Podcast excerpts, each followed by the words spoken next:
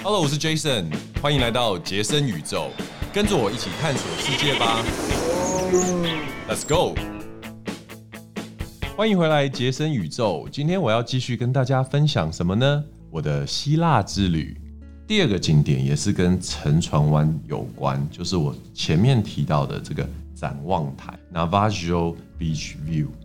这个展望台在这个岛上的重要性呢，可以说跟沉船湾的本身不相上下。怎么说呢？这就好比说呢，今天为什么我们很多游客来到呃台湾会想要上去我们的一零一？因为从制高点去看一个地方的美景，跟你在那个美景当中呢氛围，还有得到的这种眼睛的养分是完全不同。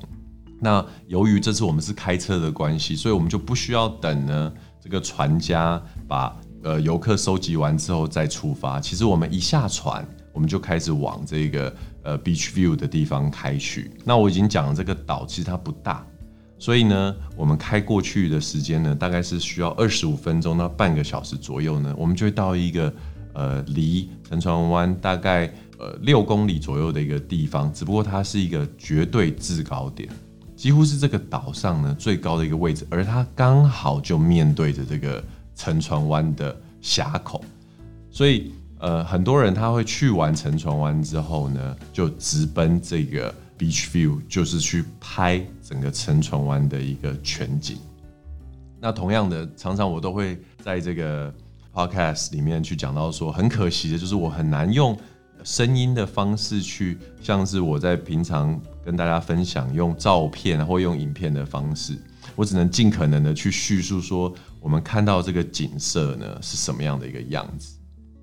那在展望台上面所看到的景色呢，其实并不是最辽阔，也不是最正面的一个最佳角度。所以，如果你想要拍这个，就是说倒 V 字形的正面的话呢，只能。用空拍机的方式去拍，可是这里会让你看到最辽阔的一个沉船湾的一个全景。怎么说呢？因为它是悬崖峭壁上非常险峻的一个制高点。台湾跟国外有一个很大的不同，就是很危险的地方，或者是可能会发现危险的地方，在台湾通常都是会被禁止的。要不我们可能会。阻止游客到达这样子的一个地方，或者是要不我们就是会架起围栏，甚至是拉起封锁线。可是，在很多时候呢，你会发现在欧洲、在美洲这样的一个文化里面呢，他们比较重视的是这个自己的安全、自己的安危自己负责。所以呢，其实我们去看的这个。Beach view 的这个悬崖上面的制高点呢，它并不是一个非常安全的一个所在地。也就是，当你站在真正最好的那个点的时候，其实你是站在峭壁的边缘，可能一步之遥，你就会坠落一个七百公尺左右高度的一个悬崖，然后掉到爱琴海的美丽的海里。可是你又想要拍出很漂亮的照片，你又想要一窥整个沉船湾的全貌，所以它一直都。都会是一个很拉扯的过程。那我们基本上到这个制高点的时候呢，它是一个峡湾再往外的一个地方。那在峡湾的前端呢，有一个插着希腊国旗的纪念碑，也是非常著名的一个景点。它其实就是二零一六年的时候呢，有一个澳洲的青年呢，他在这个地方拍照。那就像我讲的，他走到了这一个道路以外的地方。然后他为了拍一个很漂亮的照片，结果他就是不小心失足而掉下去了。那他的父母呢，为了纪念他的儿子，并且要提醒后来的游客呢要注意安全，所以就在这边立了一个纪念碑，上面写着：“这里是我儿子最喜欢的地方。”你会觉得说，看到这样子的一个指标的时候，你真的会去想，如果同样的事情它发生在我们所处的这个台湾的话。它会引发怎么样子的一个后续反应呢？它会变成一个景点吗？还是它会变成一个禁止游客在探访的地方？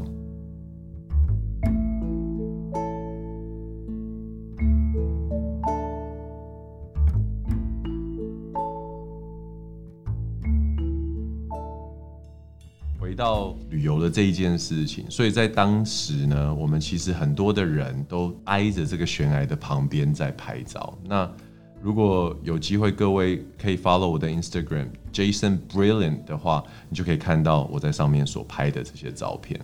它的美景真的是我现在很难很难去形容，就是套一句去过希腊的人会讲的话，就是明信片一般的一个景色，不需要调色。不需要修图，你就会感觉到说，你每一个角度，你每一张按下快门的照片，都可以拿来当做是一个现成的明信片。其实这是为什么我回来在做分享的时候，马上就想要把希腊当做是我我分享的一个景点，甚至原本我计划这一次我想要讲的是非洲波扎那，我还把它延到后面去，就是因为这一趟旅行让我真的非常的震撼。我这次去的几个地方。包含圣多里尼，包含呃雅典，其实第一个想要跟各位分享的就是扎金索斯。而为什么会让我觉得说一定要先分享，就是这个沉船湾的绝美景色。那其实我们在这边拍了大概快三个小时，你想想看，从大概一点的时候一路拍到四点，其实大家也差不多快要晒到中暑。所以呢，我们就离开了这个地方。回到他的首府扎金索斯城，那我们都回到旅馆旁边的一个小镇里面去找我们的晚餐。那不过扎金索斯这个地方呢，其实我有蛮多的呃一些小小细节可以跟大家做一个分享。当然，除了这一些景点之外呢，我觉得我们旅行当中其实最重要的其实还是人的部分。这个人呢，包含自己，包含我们的旅伴。那当然也包含我们在路上遇到的人。那我感受到希腊这个国家的人呢，起码在扎金索斯，我感受到他们真的是我遇过的欧洲人里面最友善的一个国家。其实我们可能台湾对于希腊的印象还是很多都是停留在他们之前有金融风暴的这样的一个印象当中。的确，当他们提到这个 crisis 的时候呢，他们很多的人呢回想起来。据他们所说呢，还是觉得毛骨悚然。特别是这种离岛的地区呢，他们当地的人离首都雅典就比较远一点，所以当时他们很多人呢，很怕自己存在银行啊或金融单位的这些钱呢，就是拿不到或者领不出来，所以他们有挤兑的这个这个行为发生。所以当时其实岛上呢，有很多很多的混乱。金融危机之后，其实整个希腊呢，他们对于赚钱这一件事情呢，心态上面呢，有了跟以往不太一样的这种表现。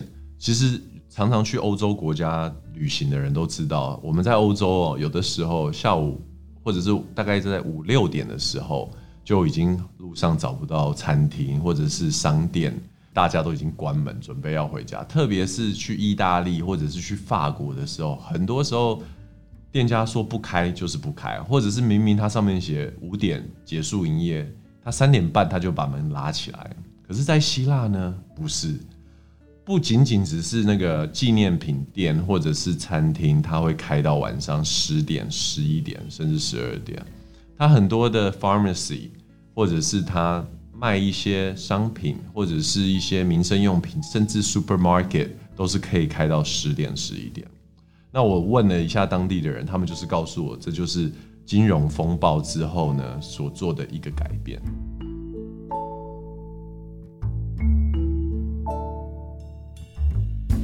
那第二个就是，我觉得希腊的人呢，其实让我感觉他们是非常有幽默感。比如说，呃，当我们抵达的时候呢，我们准备要租车，可是其实由于我们的行程安排的比较仓促，所以我们在机场内的租车单位。是没有预约车辆，那我们也没想到说这个岛这么小，机场这么小，它里面的呢 rental car 是必须要先预约的，所以你没有预约呢，哎，就没有车可以租。那这时候怎么办呢？我就问他，那我们在这边要怎么办呢？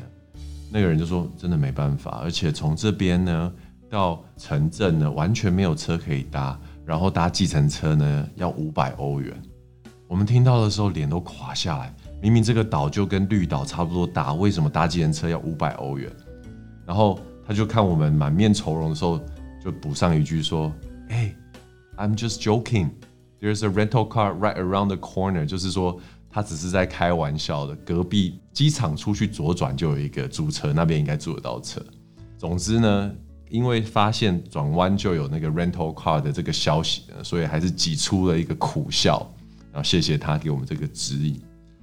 那时候我就觉得，哎，希腊人是这样子的吗？就是你问他问题，他还是要给你拐个弯，然后捉弄你一下吗？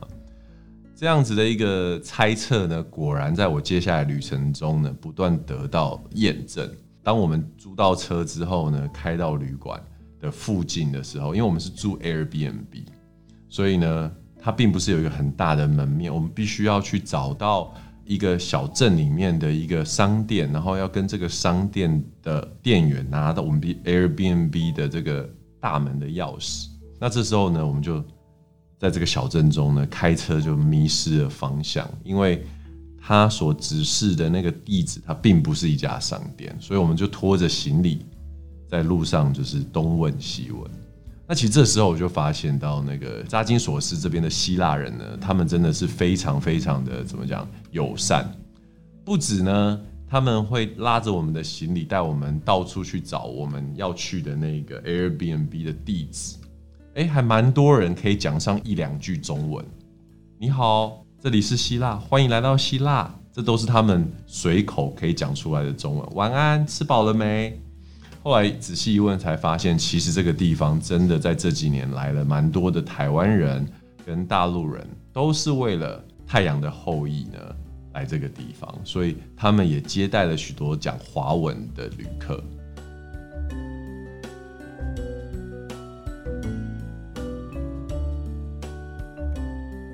那当天呢，其实我们就因为当地人的帮忙呢，就很顺利的找到了我们要去住的 Airbnb。那其实我们在当地呢，只待了三天两夜。那我要讲的一个小插曲呢，就跟第二天有关。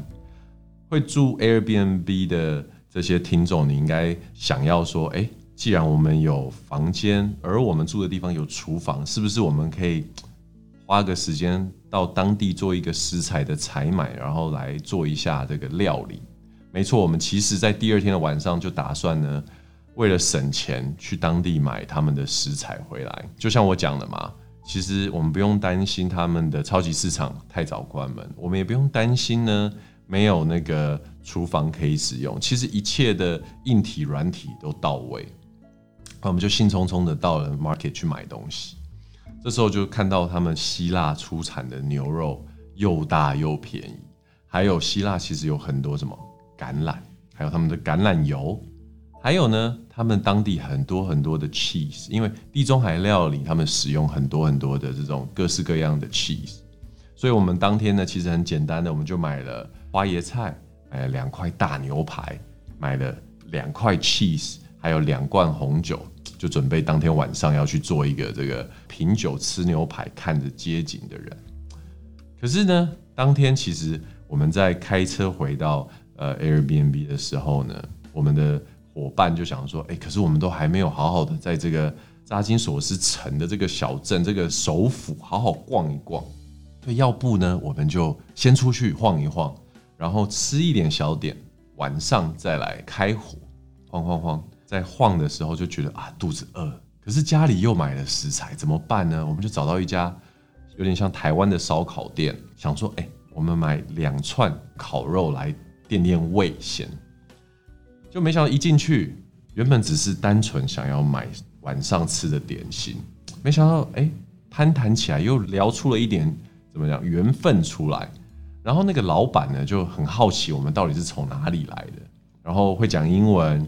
然后又看起来就是很不像中国大陆来的人这样子，然后越聊越起劲。原来他的儿子呢，以前也跟我一样在多伦多念书，然后呢也刚好住在同一个地方，叫 Miss Saga。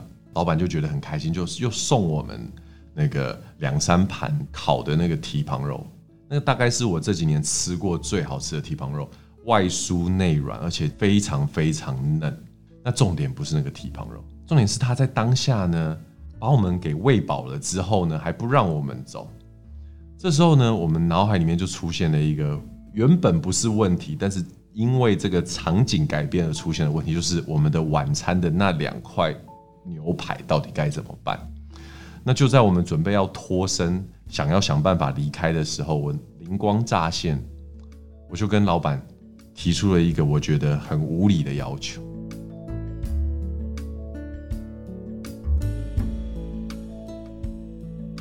我说，因为我们明天早上八点就要去赶飞机。可是我们原本今天晚上打算在这边呢，在我们的 Airbnb 怎么样去煮一顿好吃的牛排来？可是现在时间又晚了，我们回去老实说，那个 Airbnb 那个炉子啊，我真的不知道该怎么使用。有没有可能我把那个牛排拿来你们店里，你帮我烤一烤好不好？不是因为我哈吃了他给我的肉之后，我觉得我就算在家再烤。两三个小时都没有办法比他在现场用那个大火，然后他旁边我看到有一罐那个很特别的烤酱，所以我脑海里面就盘算着我怎么样可以熬他，就是帮我料理那两块牛肉。没想到他跟我讲，现在十点半人正多的时候，你现在回家把牛排拿来，我十一点半把那两块牛肉给你。哇，我听了超级开心的，我就赶快跑回家。不止拿了那两块牛肉，我还带了那两瓶红酒，跟我们买两块 cheese 来。我打的主意是什么？反正我就当做这个是一个礼物送给他们嘛。我们喝一罐，留给他跟他的师傅喝一罐。没想到呢，拿回来之后，哎，他真的第一时间就把那个牛排就放上他的烤盘，开始在那边去做料理。他不是只是大火烤一烤，翻面烤一烤就交给我，他其实是。先放到烤盘上，把外面烤了、焦了，然后再配上它的烤酱，之后呢，再放到另外一个烤箱里。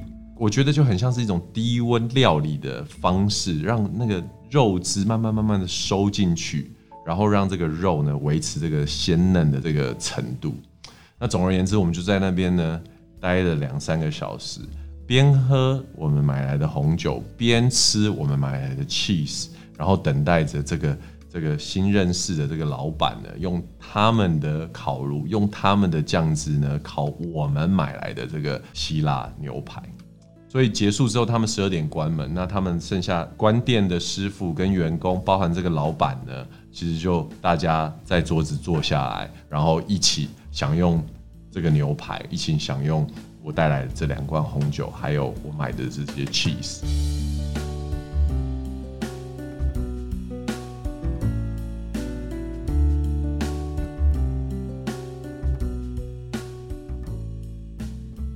也在这个过程中呢，更去了解说，哎，希腊人他是用什么样的方式看待这些外国的旅客？其实他在金融危机之后呢，对于旅客的到访，他都是带着一种非常感恩的心情，因为毕竟扎金索斯这个岛呢，以往不是一个非常热门的景点，所以这几年他们也因为这些游客的来访呢，提升了他们的经济水平，还有最重要对他而言，他觉得。他的眼界借由游客的到来呢，好像也是像他走出这个小岛去看到这个世界一样。所以其实他后来就跟我们交换他的脸书跟 IG，他也是借由去看别人的 IG，然后去交这些朋友。很多很多时候他就会更了解除了这个岛以外，这个世界正在发生什么样的一个事情。